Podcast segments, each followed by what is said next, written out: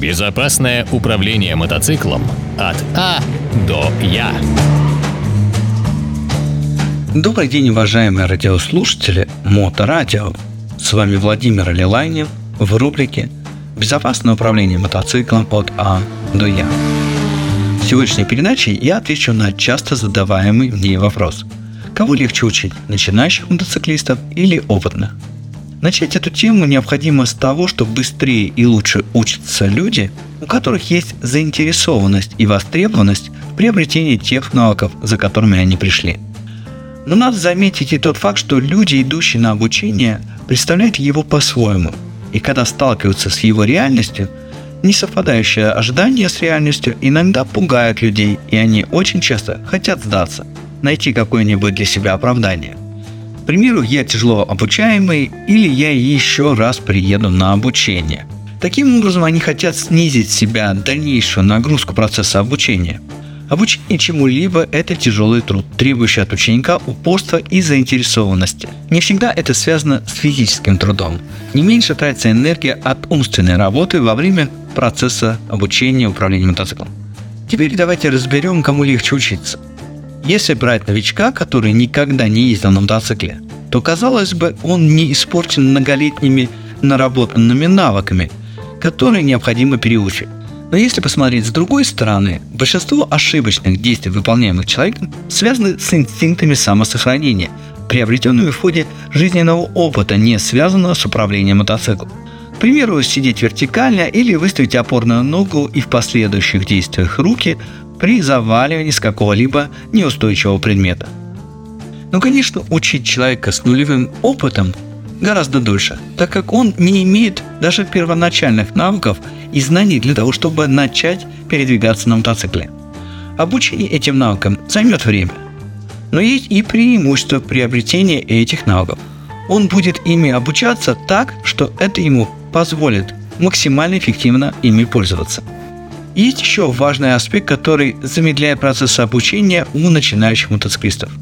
У них нет опыта и нет представления, какие навыки им понадобятся, чтобы им было легко и безопасно управлять мотоциклом. У них по факту нет представления о трудностях, ждущих их на дорогах общего пользования. Их пугает заглохнуть э, при начале движения или остановки, уронить мотоцикл – они не переживают о том, с чем они еще не сталкивались. Они, конечно, представляют, что их ждет, но их представления далеки от реальности. Именно по этой причине у большинства пришедших людей с нулевым опытом нет должной востребованности к необходимым навыкам. Управление мотоциклом от А до Я. Выполняя упражнения на площадках автодрома, Некоторые из этих упражнений будут вызывать у них вопросы. Зачем мне это делать и где это мне пригодится? Это также замедляет процесс обучения. Что касается опытных, то они учатся быстрее, так как не отвлекаются на свои ошибочные действия, которые не относятся к данному тренировочному процессу. Не отвлекаясь на них, они более сосредоточены на необходимых задачах и ошибках, о которых им сообщает инструктор. После того, как они убедятся в эффективности предлагаемого способа маневрирования или действия, у них появляется востребованность, так как они осознают, где они могут это использовать. Но у опытных водителей тоже множество причин, по которым они замедляют свой процесс обучения. И это никак не связано с их способностями.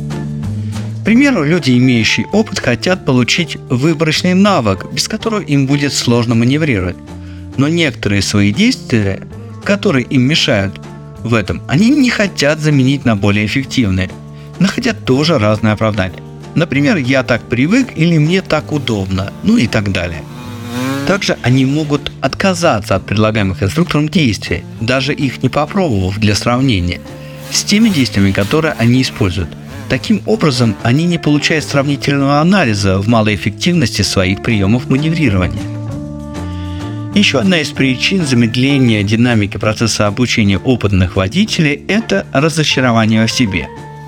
Многие приходят на обучение с уверенностью, что у них все неплохо получается, но сталкиваются с осознанием большого количества выполняемых ошибочных действий. И в этот момент происходит разочарование в себе. Это чувство тяжело игнорировать и осознавать, что именно за пониманием истинных своих навыков и приобретением новых, более эффективных, я и пришел на обучение, а не за тем, чтобы меня хвалили и гладили по голове, говоря мне, какой я молодец, делая в этот момент ошибочные действия.